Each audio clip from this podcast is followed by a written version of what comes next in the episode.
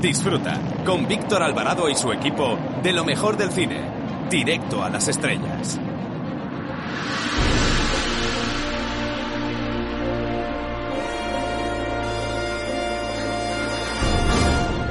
Eh, hola, soy Fernando Tejero y os mando un beso muy fuerte a todos los oyentes de Directo a las Estrellas. Chao, se os quiere, chao.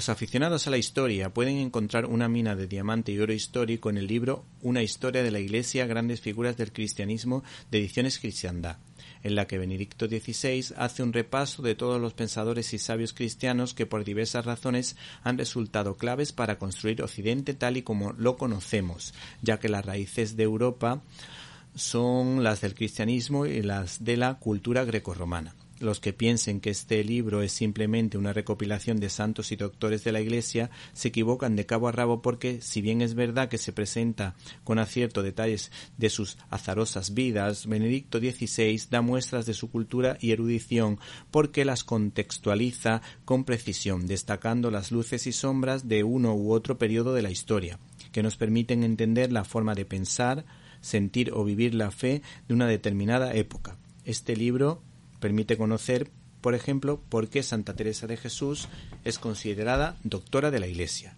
Podríamos destacar la vida de muchos de ellos. Del Padre Pío destacamos su capacidad para leer el corazón de las personas y por ser uno de los santos más milagreros de los últimos años, como demuestra José María Zavala en sus documentales, donde nos cuentan muchísimos detalles realmente sorprendentes de la vida de este señor de Idelgarda de Bingham destacamos su talento intelectual para las ciencias, su sensibilidad para la música y su valentía para enfrentarse al poder.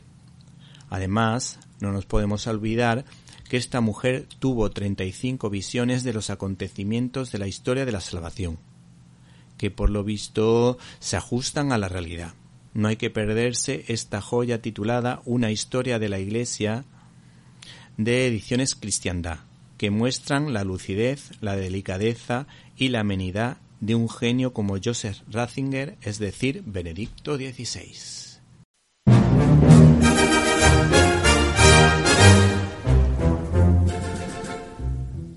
Bienvenidos a una nueva edición de Directo a las Estrellas, tu programa de cine, y en una semana marcada por las tácticas partidistas para las elecciones de los próximos meses, nosotros les hablamos de los estrenos de esta semana, empezando por, y como no podía ser de otra manera, por Nomadland y Monster Hunter. En Críticas en un minuto analizaremos los pormenores de una película que nos ha encantado, el documental maravilloso El agente topo. Y no pueden perderse las secciones habituales de este programa como la firma de Jaime Pérez Laporta y les aconsejamos que no se pierdan la entrevista que tuvimos con un invitado muy especial. Para comentarios, dudas y sugerencias, puedes escribirnos a info arroba Repito, info arroba Y si no nos pudiste escuchar en directo y quieres hacerlo en diferido, puedes hacerlo a través de nuestro canal de iVox Cine y Libertad, donde puedes encontrar todos los contenidos de este programa y otras cosillas que quizá te puedan interesar. Así que no te olvides del canal de Vox Cine y Libertad. Comenzamos.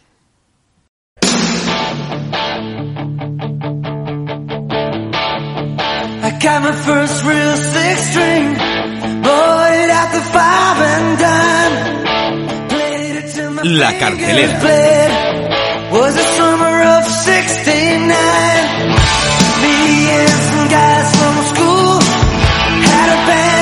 tried real hard.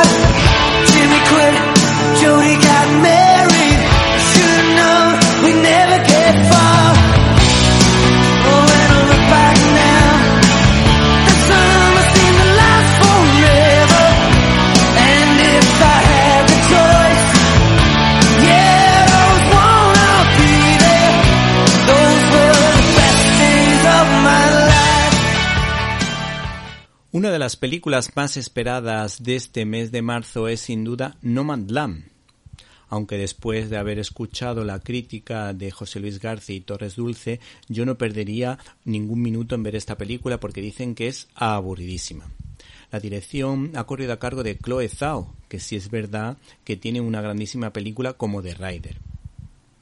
Pero en este caso, pues nos ofrece una producción un tanto distinta.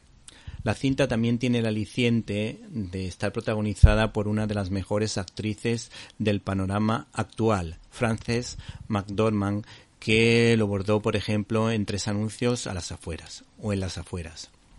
La película en cuestión viene avalada por haber obtenido el León de Oro en la última edición del Festival de Venecia.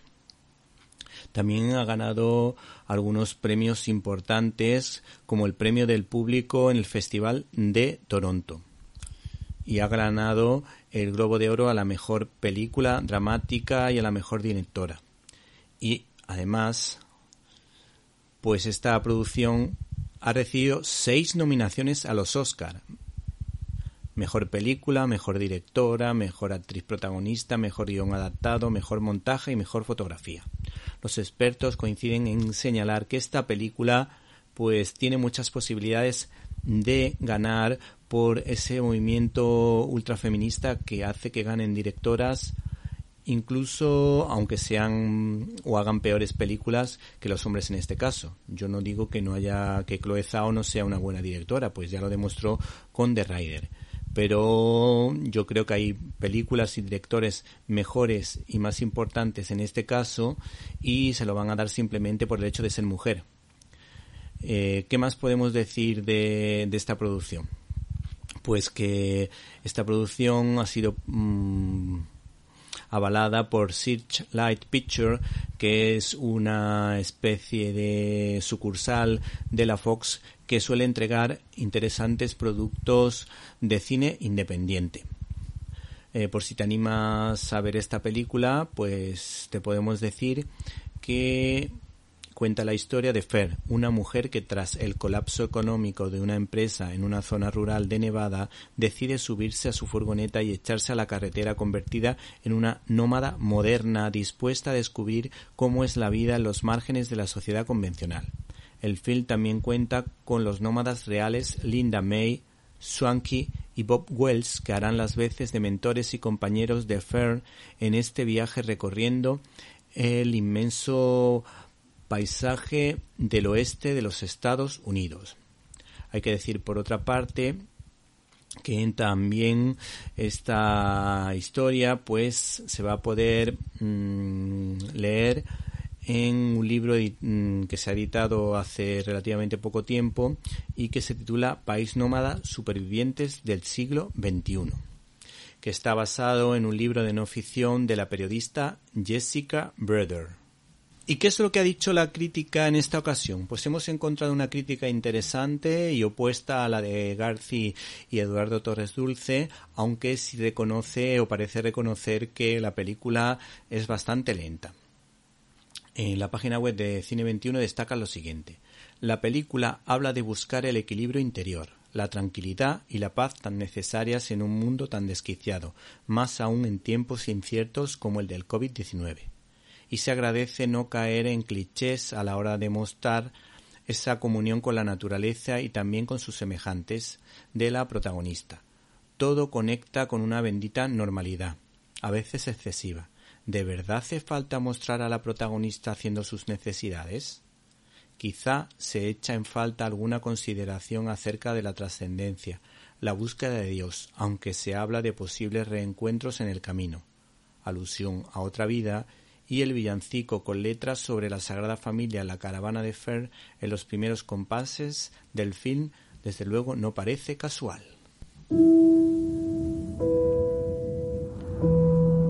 Mi madre dice que no tienes dónde vivir, ¿es verdad? No, sí que tengo dónde vivir. Lo que no tengo eh, es una casa. No te preocupes por mí, estoy bien. Mi marido trabajaba en la mina de USG en Empire y yo trabajé en recursos humanos unos años. Ahora mismo la cosa está difícil. Tal vez debería plantearse la jubilación anticipada. Necesito trabajar. Me gusta trabajar.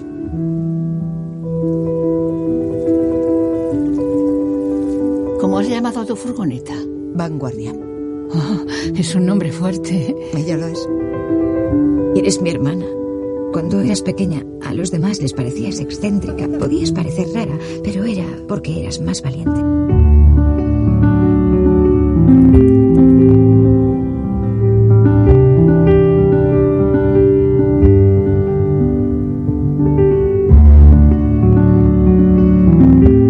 Una de las cosas que más me gusta de esta vida es que no hay un adiós definitivo. Simplemente digo, nos vemos en el camino. Y nos vemos. Y vuelvo a verlos.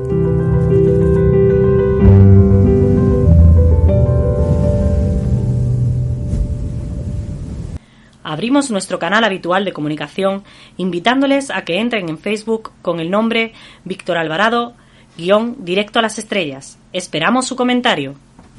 Arroba Cine Libertad es nuestra cuenta de Twitter. Para escuchar tus agudos comentarios te esperamos en arroba Cine Libertad.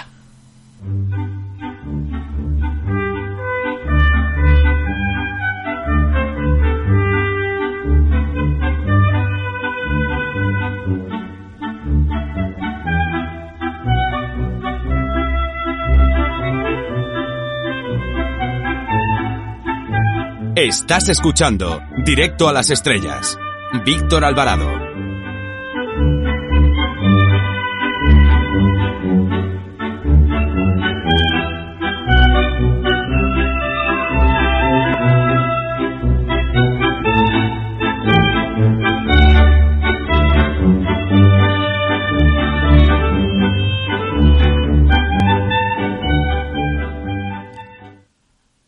El segundo estreno de la semana promete acción, mucha acción, y se titula Monster Hunter. El mundo del videojuego, cada vez más evolucionado, nada tiene que envidiar al género de la animación porque los niveles de realismo alcanzados en los últimos años consiguen prácticamente que el jugador se introduzca en una película e interactúe dentro de la trama creada por guionistas e informáticos. Como ha pasado ya en otras ocasiones, el director Paul W. Anderson vuelve a trasladar un exitoso videojuego a la gran pantalla, pues todos conocemos el éxito de la saga Resident Evil, cuya primera aventura estaba muy lograda y en la que se contaban pues las andanzas policiales de la agente Alice Abernathy, interpretada por Mila Jovovich, actriz fetiche del cineasta.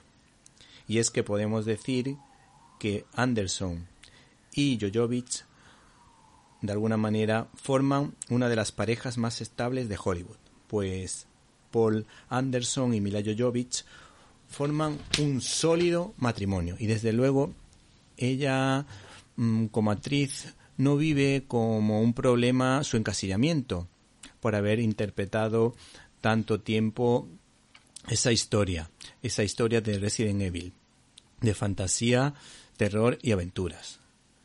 Por otra parte, para preparar el papel de Monster Hunter, se preparó militarmente hasta que se enteró de que estaba embarazada.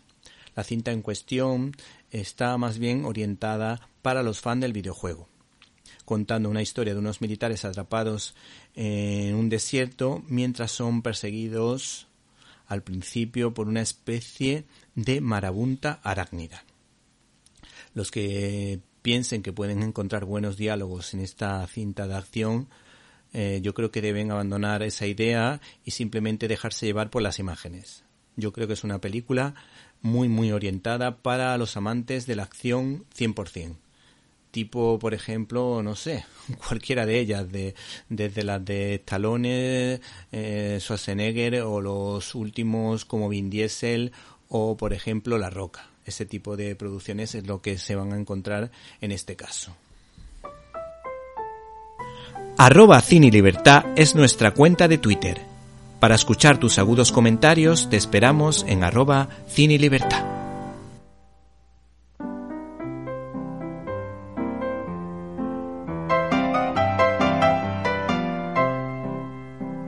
Críticas en un minuto.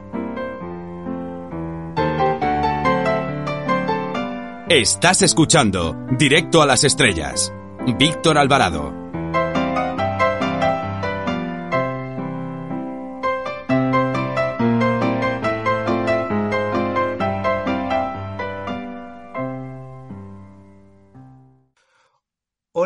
Amigos y oyentes, oyentes y amigos de Directo a las Estrellas. En esta ocasión, desde el canal de iVox Cine y Libertad, os recomendamos El Agente Topo. Desiree de Fez define esta película como la historia que se mueve en un intermedio perfecto entre la sagacidad, la sensatez y la ternura, idea con la que coincido plenamente y que más tarde argumentaré. El Agente Topo es una coproducción chilena, española, estadounidense, holandesa, belga, alemana, que está nominada a los Oscar como Mejor Documental y que hemos descubierto gracias a un colaborador de este programa, así como en nuestro canal de iVox Cine y Libertad, y que no es otro que Antonio Peláez, que nos recomendó este documental la semana pasada y que le recomiendo que estén pendientes de su excelente crítica. La encargada de llevar a buen puerto este trabajo ha sido Maite Alberdi, toda una experta en tratar con delicadeza a la tercera edad y se le recuerda con cariño por su trabajo en Once. El agente Topo es un documental que se puede decir que funciona como comedia de intriga donde un agente secreto protagonizado por el veterano Sergio Chami está a las órdenes del agente Rómulo. Este se cuela en una residencia de ancianos regentada por las hijas de la caridad. Por lo menos esa es la impresión que tengo porque aparece la Virgen de la Milagrosa. La idea de infiltrarse en ese lugar es para constatar los malos tratos que sufren algunos de ellos, pero poco a poco descubriremos que son felices, que las monjas los tratan bien y que esos valores cristianos como el amor, el cariño y la ternura se perciben en todas y cada una de las personas que trabajan donde podemos decir que la presencia de la Virgen y del Señor pues se puede decir que está siempre presente. La cineasta ha mostrado que se puede rodar un documental casi con el ritmo de una película en la que se combina la intriga con grandes dosis de humor. Si tuviera que quedarme con alguna de esas escenas, quizá la más entrañable y emocionante a la vez es una en la que una mujer con demencia senil recibe una llamada como si fuese la de su madre y es que las auxiliares se hacían pasar por su progenitora para que no perdiera la esperanza y la ilusión por vivir. También nos quedamos con esas profundas reflexiones sobre la soledad y sobre las oportunidades perdidas. O podemos comprobar el talento de una mujer octogenaria que es capaz de componer poesías preciosas mostrando su enorme talento. Eh, sobre todo hay una de ellas que se destaca en el documental y que desde luego es un auténtico homenaje al significado de una madre y que comienza tal que así. Si tienes una madre todavía, da gracias al Señor que te ama tanto, que no todo mortal contar podría dicha tan grande ni placer tan alto.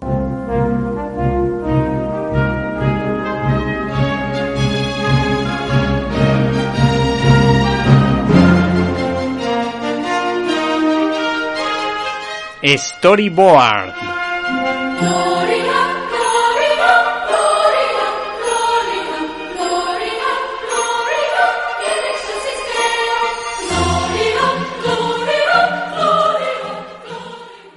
El rey del manga, el emperador nipón, la fuente de todo el cómic japonés se puede decir que partió de Osamu Tezuka, artista de fama internacional que en resumidas cuentas se puede decir que sentó las bases de este tipo de creaciones.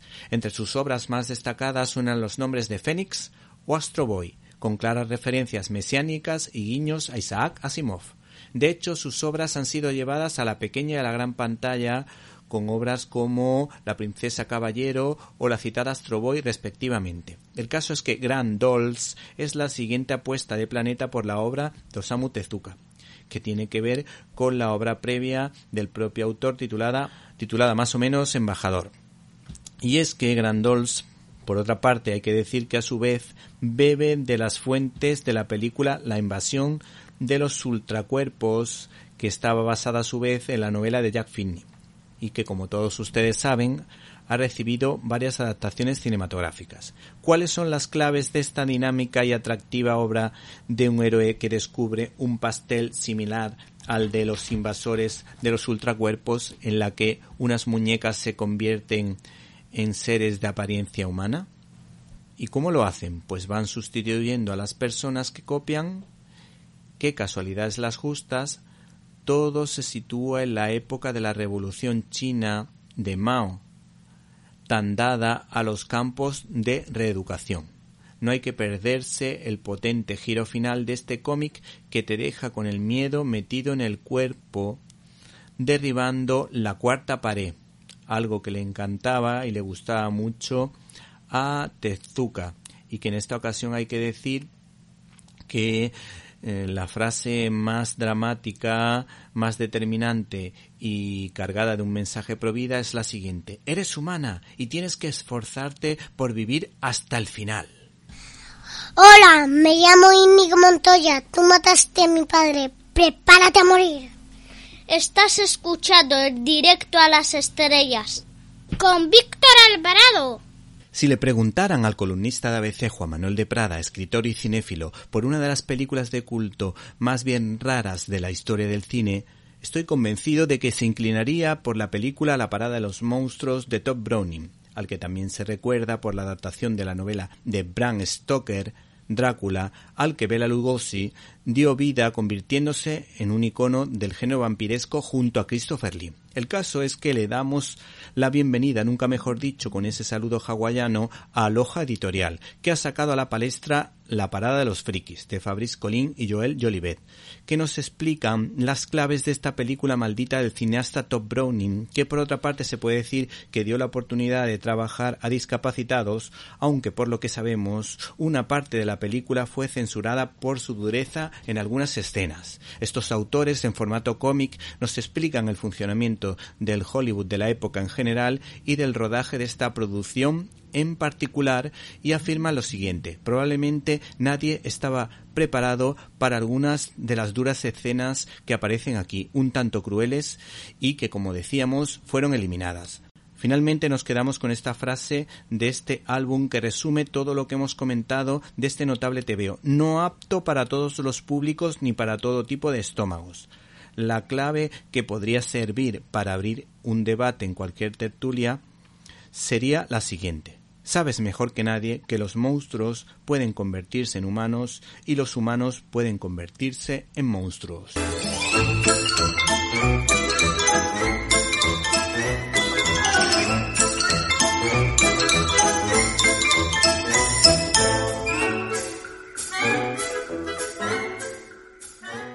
Estás escuchando Directo a las Estrellas.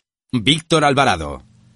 Los niños de los 80 disfrutábamos con las películas de Disney con personajes de carne y hueso que alquilábamos en el videoclub y para ello, para hablarnos de todo ello, tenemos a Alberto Corona, que es el que más sabe del tema, pues ha escrito una especie de enciclopedia súper entretenida que se titula El otro Disney y que edita Applehead. Buenas tardes.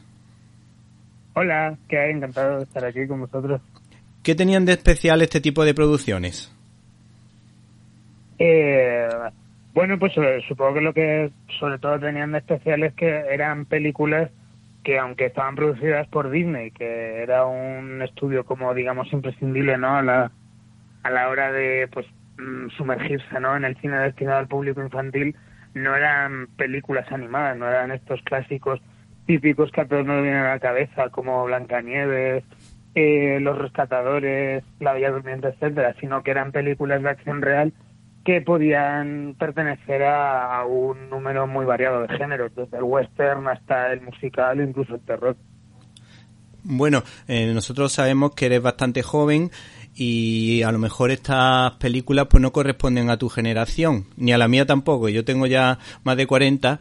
Eh, ¿Cómo te aficionaste a este tipo de películas? Eh, bueno, en mi, en mi caso yo, yo sí que he sido siempre muy fan de Disney, pero claro, evidentemente no de las películas que cubre mi libro, ¿no? Yo, yo mi, digamos, mi educación cinéfila o sentimental coincidió con, con el renacimiento de Disney de los 90 cuando sacaron estas películas que funcionaron muy bien y que son clásicos modernos, ¿no? Del estilo del Rey León o La Bella y la Bestia. Yo fue en esa época cuando me hice muy aficionada a Disney y esa afición pues no ha dejado, se, se ha mantenido ¿no? en el tiempo hasta que llegó un punto donde me, me quise interesarme por lo que había pasado antes y lo que estaba fuera de los márgenes de esa, digamos, esa filmografía oficial, ¿no? De, que yo siempre había tenido un poco en mente, pero que, claro, que realmente escondía muchísimo más. Entonces recordaba algunas películas, sobre todo VHS, que sí que cayeron en mis manos, eh, por ejemplo, eh, recuerdo El abuelo está loco de Robert Stevenson, Sí. o por supuesto Mary Poppins, eh, que esas películas sí que pasaron por mis manos, pero claro, no eran a las que yo estaba más aficionado. El- mi, mi, digamos, mi afición actual por el tema tiene que ver más con, con cierta, como cierta curiosidad que tengo, ¿no? Cierto que también a mí me gusta mucho como rebuscar en la historia de, de compañías o de directores que me gustan, ¿no? Sí. Entonces un poco a la raíz de eso pues sí que me fui aficionando e interesando más por este tema. Sí. Bueno, mi afición prácticamente se puede decir que empezó en el año 1984 más o menos cuando mi madre nos llevó a ver la película más exitosa de Disney, la que ha ganado más Oscar, que es concretamente Mary Poppins. De hecho, tuvieron que abrir el gallinero porque muchos niños nos pusieron nos pusimos a llorar y ese cine pues no tenía costumbre, pero se abrió el gallinero precisamente para que para que pudiésemos ver esta película. Eh, podemos decir que es prácticamente perfecta en todo. Sí, bueno, lo digo en el libro, de hecho, o sea, de hecho en, en el libro de Disney, o sea, la propuesta inicial de Applehead eh, contemplaba pues que me dedicara, digamos, a las películas menos famosas, ¿no? Sí. Pero, o sea, que entonces no incluía a Mary Poppins en ese lote. Pero como se daba el caso de que Mary Poppins puede ser fácilmente mi película favorita de Disney, es una peli que me memoria que vi muchísimo de pequeño, pues yo sí que planteé a Applehead que, que por favor me dejaran escribir un capítulo dedicado a, a Mary Poppins, porque porque sí que yo comparto esa, esa, esa impresión. Mary Poppins me parece una absoluta obra maestra, que además no he dejado de revisar con el paso de los años y cada, cada vez que la veo encuentro como un detalle nuevo, una lectura nueva, ¿no? Que, me, que, que enriquece como, como la experiencia, ¿no? Y me hace confirmar, pues, pues la película tan absolutamente formidable que es. A mí me, pa- me pasa exactamente lo mismo. Yo también he ido descubriendo poco a poco la película. Al principio no sabíamos las canciones de memoria mi hermana y yo. Después mm, me empezó a aburrir, pero cuando la he vuelto a redescubrir con mi hijo, porque claro, yo la vi en el reestreno, esta película tiene muchísimos años, pero la volví a ver con, con mi hijo después, ¿no? En televisión, en una reposición, y mm, comprendí perfectamente ese significado, el segundo significado, ese significado más profundo que tiene el personaje del padre, que a mí al principio me parecía un- una payasada, pero luego comprende exactamente qué homenaje está haciendo la, la autora del libro, porque Pamela L. Travers pues fue la que hizo este eh, permitió que se pudiese adaptar este libro porque fue la autora del mismo y de alguna manera pues tiene muchísima referencia a, su familia y concretamente a su padre. Claro, la figura del padre es, es tal cual. O sea, yo creo que cuando eres niño eh, te pasa un poco desapercibida, ¿no? Eh, porque estás como más centrado en el tema de los dibujos animados que salen, ¿no? Los, la, la magia que hace Mary Poppins, los desayunadores y tal. Pero sí que, claro, a medida que te vas haciendo mayor, como que el personaje del padre, yo creo que va ganando como presencia, te va interesando más, ¿no? Y es porque realmente en la figura del padre del señor Banks eh, está todo, ¿no? Está a, través de, de él como que un poco la película de Mary Poppins pues teje este mensaje yo creo tan bonito de que hay que estar de que hay que estar con la familia no hay que, no hay que perder nunca eh, la inocencia la ingenuidad que te puede hacer creer en la magia y en todo lo que representa Mary Poppins no entonces la verdad que a mí fundamentalmente por eso creo que es una peli que más allá de los números musicales súper icónicos que todos recordamos, es una peli que tiene que tiene muchas muchas capas y que es muy enriquecedora. Eh, sobre todo, vamos, yo me imagino, no no es mi caso, ¿no? Pero yo imagino, por ejemplo, que, que tiene que es una película que le dice cosas distintas. O sea, si la ven un hijo y su padre, le dice una cosa distinta al hijo y otra cosa distinta al padre. ¿Y qué anécdota nos puedes contar de esta película? Si alguna que hayas descubierto que merezca la pena. Eh, bueno, yo, yo creo que lo lo que siempre llama mucho la atención a la hora de hacer Casa Sonora de Mary Poppins es que era una, eh, es como era el, fue el proyecto soñado de Walt Disney eh, durante muchísimo tiempo, ¿no? Incluso antes de que, de que la compañía empezara a producir películas de, de acción real y solo se dedicaba a la animación, pues ya Walt Disney le había prestado a su hija, eh, o le había enseñado a su hija un, un libro de, de Mary Poppins escrito por, por P.L. Travers, y en ese momento ya Disney ha visto, wow, aquí hay realmente, puede haber realmente una, una película, un- puede haber una obra maestra claramente aquí, ¿no? Entonces, como que desde que, desde que se topó con el libro, eh, Disney como que intentó una y otra vez que, que Travers le vendiera los derechos. Pero claro, eh, Travers no, no quería. O sea, de hecho, la lucha por los derechos de Mary Poppins como que duró casi tres décadas, ¿no? De reuniones constantes, ¿no? Con, con, con Travers en las que Disney le decía que por favor le diera los derechos. Travers decía que no porque pensaba que si, que si Disney adaptaba los libros iba a hacer una película de animación blandita con animales que hablaban y tal, y, y claro, tenía razón, ¿no? Porque, Sí. porque al final eso estaba en Mary Poppins. Pero al final, pues sí, Disney se acabó saliendo con la suya y, y, es, y es realmente es, es la película de la que Disney estuvo más contento en, en vida, hasta el punto de que, en- de que en su, en su entierro, o sea, Sí. una vez una vez falleció, había encargado a como a una banda de música que en su que en su funeral eh, tocaran la canción de, de comida para las palomas, eh, Feed the Birds en inglés. Sí, sí. Bueno, la verdad que es realmente curioso lo que cuenta y de hecho esta película, vamos, lo que cuenta está reflejado en una película que se hizo posteriormente que a lo mejor pasó un poco desapercibida en los Oscars, pero que yo creo que hubiese merecido más. Eh, por otra parte, eh, si nos mm, ponemos a pensar en listas de películas de aventura, eh, pues vemos que hay muchas de ellas que no incluyen a los Robinsones de los Mares del Sur, pero para mí es una de mis preferidas. Eh, yo la pondría casi al mismo nivel que Robin de los Bosques, El Halcón y la Flecha, o por ejemplo Lady Halcón. Entonces nos gustaría que nos dijera a ti qué te parece esta, esta producción, que yo creo que de alguna manera se centra no solo en la aventura, sino también en las vivencias de una familia con bastante profundidad a pesar de lo que pudiera parecer. Yo creo que, que los Robinsones de los Mares del Sur sí que es un pequeño clásico, en realidad. O sea, otra cosa es que quizá que en España no haya tenido tanto Paulo como tuvo en Estados Unidos. Pero en Estados Unidos, si nos mm, metemos ahí, Sí. eh, cuando se estrenó fue un éxito en taquilla absoluto y, y George Lucas, sin ir más lejos, el, el, el director de Star Wars, ha declarado en numerosas ocasiones lo muchísimo que le obsesionaba a los Robinsones de los mares del sur cuando él era niño, ¿no? Hasta el punto de que, de que decía que hay escenas, creo que del retorno del Jedi, ¿no? Cuando Sí. están con los ositos en la jungla, que él decía que estaban inspiradas en, los Robinsones de los mares del sur.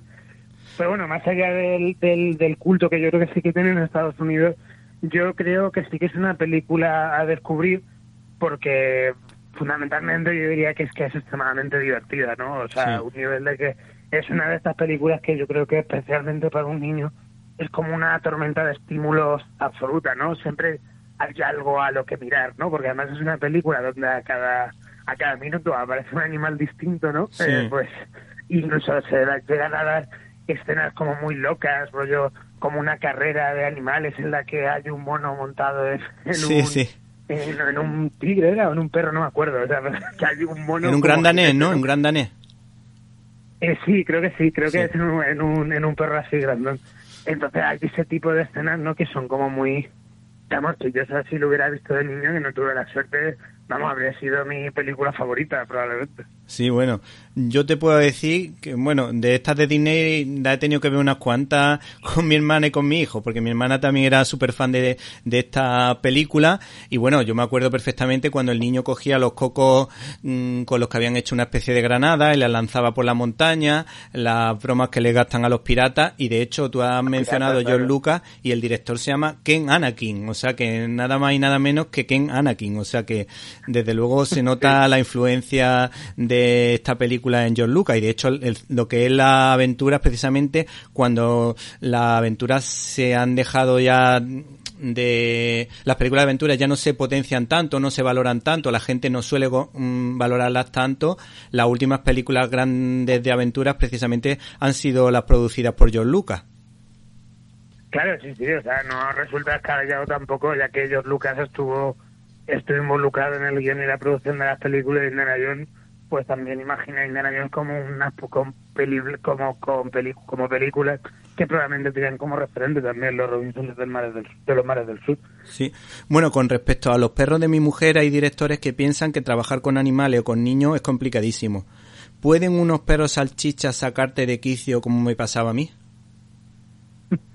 eh, yo creo la verdad con la peli de los perros de mi mujer, Sí. como que eh, siempre me ha dado la sensación viéndola de que realmente dejaban a los perros hacer un poco lo que querían, ¿no? Como Sí. que tampoco tampoco se preocuparon mucho no por tenerlos como muy bien amastados para que estuvieran quietos, porque si luego tú ves la película, realmente gran parte de los de los golpes cómicos tienen que ver con perros destrozando el mobiliario, ¿no? De, de la familia protagonista, ¿no? Eh, prácticamente yo, yo creo que hay veces que dices, es que yo creo que los actores no están actuando, ¿no? Están reaccionando, ¿no? De forma real a, la, a las travesuras que están haciendo los perretes. Yo no había, yo no había visto en mi vida unos perros salchicha con tan mala idea.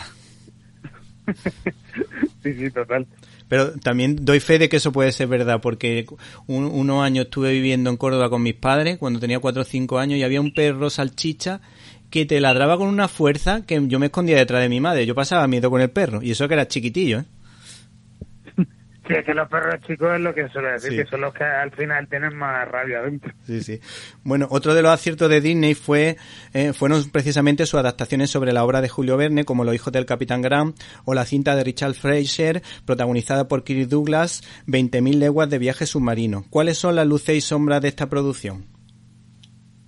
Eh, en el caso de los hijos del Capitán Grant, pues tenemos que creo que es una peli, la verdad, muy reivindicable y que yo creo también es muy influyente, ¿no? En cierto modo, hay una secuencia de los hijos del Capitán Grant que, que es prácticamente un precedente de, de esta escena famosa de Indiana Jones y el templo maldito en el que se tiran desde una avioneta con- en, un, en una barca hinchable y luego aterrizan en, un- en el río. Sí. Esa, eh, esa escena está claramente inspirada en Los hijos del Capitán Grant, a un nivel de- del, del, sobre todo por la, por digamos lo loco, ¿no? Lo propio de dibujo animado que, que tiene una, una escena de acción tan descabellada. Eh, más allá de Los hijos del Capitán Grant, que sí que yo creo que es una peli muy a reivindicar, aunque en su momento pasó un poco desapercibido. Yo creo que en general no está muy presente en el imaginario cinéfilo actual. Eh, si nos vamos a 20.000 leguas de viaje submarino, sí que nos encontramos con el primer gran exitazo en acción real que tuvo Disney, si no contamos la polémica canción del sur, ¿no? Porque Sí. eh, 20.000 leguas de viaje sub- submarino fue una película que requirió un grandísimo presupuesto, requirió la construcción del Nautilus, ¿no? De un animatronic súper complejo que debía ser el calamar gigante. Tuvo también eh, a Kirk Douglas, que era el actor estrella de, de la época, ¿no? Sí. Eh, interpretando a Ned Land. Eh, entonces, como que realmente con toda esa inversión de dinero en el libro de la otra Disney volumen 1, como Sí. que yo me arriesgo un poco ahí a, a aseverar que, que 20.000 leguas de viaje submarino puede ser considerado como eh, uno de los primeros blockbusters de la historia, ¿no? Antes de que se utilizara el término eh, como tal para referirnos a películas como La Guerra de las Galaxias o Tiburón, eh, teníamos esta película de Richard Fleischer que costó una millonada y ganó una millonada, ¿no? Eh, el tema de que, de que fue la verdad un, un taquillazo y creo que esta en concreto sí que está eh, sí que está valorada como, como un gran clásico de aventura. Bueno, eh, la- a la pregunta que te voy a hacer la podía responder una persona que conozco muy bien, eh, porque la ha visto cientos de veces. Eh, yo la primera vez que vi tú a Boston y yo a California me quedé maravillado y me gustaría saber qué nos puede decir de este homenaje sesentero al príncipe y el mendigo de Mark Twain, o como tú dices, también a una a un libro que o una historia de las dos Carlotas. Claro, o sea, eh, eh, realmente eh, la esta película como que funciona en base pues al clásico equívoco, ¿no? De dos personas que resultan ser idénticas, pues cambian sus puestos, ¿no? Y, y se lía un poco, ¿no? Eh, evidentemente el, el gran referente es eh, el príncipe y el mendigo de Mark Twain, pero en concreto de Boston y de California, hay parte de esta novela original alemana que comentabas de las dos Carlotas, Sí. pero sobre todo es como es un digamos una película que quiso producir eh, Walt en, en su momento a principios de los 60 con una clara voluntad social de pedagogía social casi por el- casi por decirlo así no porque al final la, la película Todos Unidos California es como un alegato en contra del, del divorcio, ¿no? Que por entonces Sí. estaba era relativamente reciente en Estados Unidos Sí. y, y igual que igual pues eh, con esta película eh, con esta historia pues un poco abogaba porque las familias eh, siguieran juntas y, y, lo- y en concreto los cónyuges pues no se dieran por vencidos no y siguieran aguantando aunque fuera pues por por, por sus hijas no estas estas gemelas que interpreta Hayley Mills Sí. Hayley Mill, ¿te parece a ti buena actriz? Yo, vamos, yo como hacía de los dos personajes, yo yo me gustó me gusta bastante. No sé si ella tuvo alguna dificultad a la hora de interpretar a, a las dos visiones de, de una hermana, bueno, de dos gemelas. Sí, o sea, en el libro lo digo, que Hailey Mills me parece como de las personas con mayor talento que han pasado eh, por Disney. O sea, evidentemente lo que hace en Tu Boston y yo California, este doble papel eh, que, que hace de, de dos de dos hermanas que, que tienen como caracteres antagónicos, aparte de, de esa de esa película, pues tiene los los hijos del Capitán Gran, que ya hemos hablado de ella, tiene la Bahía de las Esmeraldas, tiene un gato del FBI, y tiene sobre todo la que pues, para mí es una de las mejores películas de toda esta trayectoria de Disney, que es Poliana, Ah, que, que, es, que es una que fue la primera película que protagonizada por por Hayley Mills y fue un descubrimiento, ¿no? Porque veíamos en el caso de, de esta chavala, de, de esta de esta chica, eh, pues a alguien que tenía un magnetismo absoluto en la cámara a nivel de que de que en, en Poliana tenía a lo mejor escenas de diálogo tenso con, con un actorazo como Karl Malden, ¿no? Sí. Un gran actor de, de la época y veías realmente como que no estaba todo muy nivelado, no no es que o sea, como que no se dejaba avasallar Hayley Mills por, por un actor de la talla de, de Karl Malden. Y eso es porque realmente eh, Mills, pues como que tenía como un carisma interiorizado, un carisma puro, ¿no? Que, que igual no tardó en darse cuenta de, de que esto existía, ¿no? Hasta el punto de que en los años 60 Disney no se pueden comprender sin Hayley Mills, porque estu- estuvo protagonizando eh, las pelis más importantes de, de esa década para, para Disney. Sí, sí. Bueno, hay, hay que decir que, que la película está cargada de anécdotas, eh, de curiosidades. Aparece precisamente la canción del puente sobre el río Kwai, eh, la que aparecen la- las niñas estas cuando se, la se las llevan a dormir juntas durante unos días.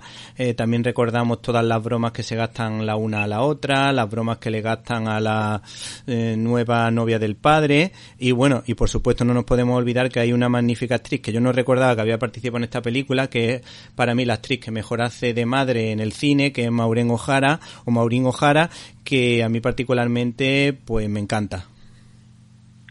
Sí, claro, Maureen O'Hara además suponía también era era como bastante importante este fichaje, no porque Maureen O'Hara es como una de las grandes actrices del Hollywood clásico, ¿no? A nivel que había aparecido en, en varias películas de John Ford. Sí, eh, que, que ver de Dani Valle para de, de- de entrada, creo.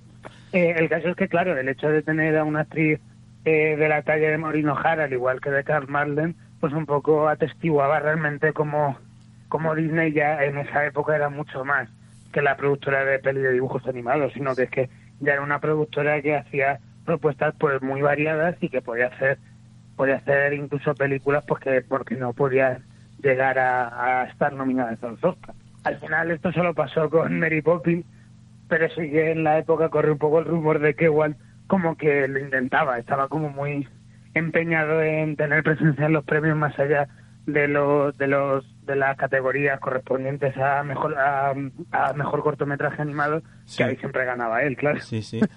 pero pero es pero vamos realmente este tipo de cosas sí que atestiguan muy bien digamos la madurez de Disney como como estudio en aquella época Y la cabaña del tío Tom, que se basa en la novela de Harry Beecher, esa también la veo en la portada ahora mismo. Eh, esa también fue una película importante. Yo recuerdo haberla visto, pero no sabía que era de Disney, o a lo mejor que tenía otro nombre.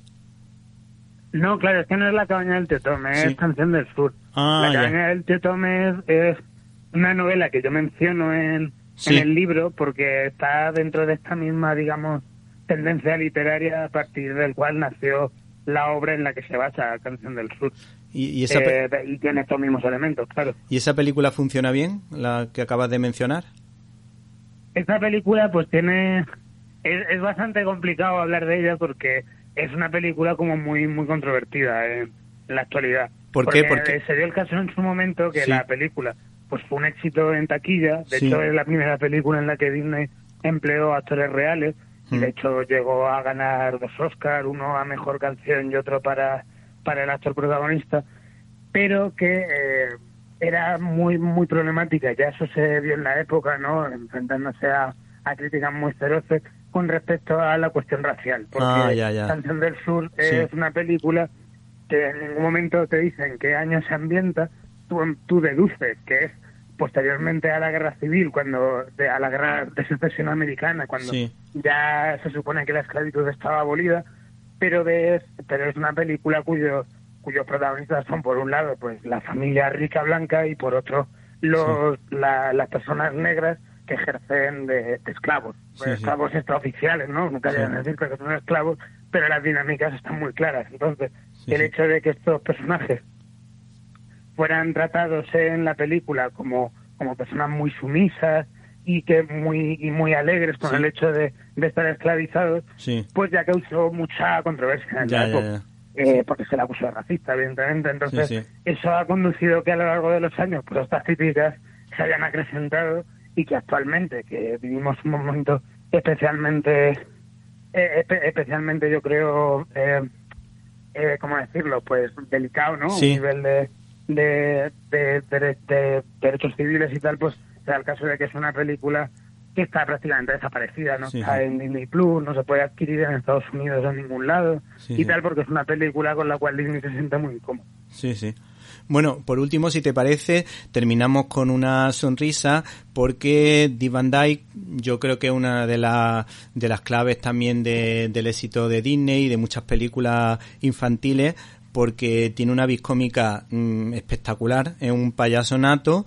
Eh, bueno, yo me acuerdo en uno de los capítulos del show de Carol Barner, mm, para mí fue el más divertido de todo, porque encajó perfectamente con una actriz tan peculiar como era esta mujer y lo recordamos por ejemplo en Chiti Chiti Bam Bam o en la canción de Chin Chimini de, de Mary Poppins. Eh, si te parece, mm, nos dice cuatro o cinco apuntes de este actor y con esto terminamos. Pues de este actor, eh, eh cabe decir mm, que era alguien que le caía especialmente bien a Walt, alguien con el que son muy buenas amigas, y que eh, Mary Poppins fue su primera colaboración para Disney, pero no la única ya que después del gran éxito de Mary Poppins llegó a trabajar hasta en dos películas más de Disney, una de ellas era El Teniente Robinson, que es una película de la que, que, tiene su capítulo correspondiente al libro de la otra Disney, y la otra es Ni un momento de respiro, que es una película bastante divertida, no tampoco, no demasiado conocida, eh, en la cual Disney pues intenta hacer una película de gángster. Es una película eh, que también tiene su capítulo correspondiente, pero que lo tiene en la otra Disney volumen 2. Porque es el, proyecto de la otra Disney eh, está dividido en dos libros, ya está publicado el primero, y en el segundo pues estoy trabajando actualmente eh, con vistas a poder publicarlo pues quizá en un año o así. Y en este libro pues Dick Van Dyke volverá a aparecer con esta película que os comento, en un momento de respiro. Sí, sí. Bueno, pues entonces estaremos encantados de volverte a entrevistar. Recordamos, si te parece, el título del libro, La otra Disney, de Alberto Corona, de Apple La otra Disney volumen 1. Ah, volumen 1, vale, perfecto, volumen 1. porque ahora luego viene el 2. Bueno, pues estaremos pendientes de, de hecho, te lo has tenido que trabajar porque la letra de este libro no es especialmente grande y tiene un buen puñado de páginas, casi 500. sí, sí, sí. Es bastante, es bastante labrillo, sí. Sí. Bueno, pues muchísimas gracias, Alberto. Ha sido un placer. Pues nada, vosotros por invitarme. Estás escuchando Directo a las Estrellas. Víctor Alvarado. Jaime Pérez Laporta tiene la pluma de los grandes escritores del siglo de oro español escribiendo sobre cine y educación en su diario de un profesor.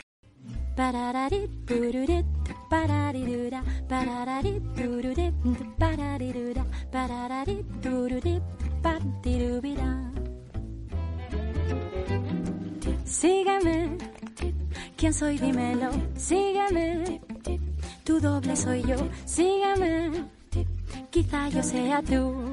Muy buenas, Víctor, una semana más os traigo un nuevo episodio de mi diario de un profesor cinéfilo. Si os dijera que una tarde de sábado le propuse a mi mujer ver una película tan horrible como La sabiduría de los cocodrilos, seguramente me diríais que soy un mal marido, una persona tan horrible como esa maldita película. Pero yo desconocía por completo la cinta y a su autor, Pochi León. El cineasta chino dirige esta tétrica historia sobre Steven, un hombre misterioso que asesina a sus amantes con crueldad.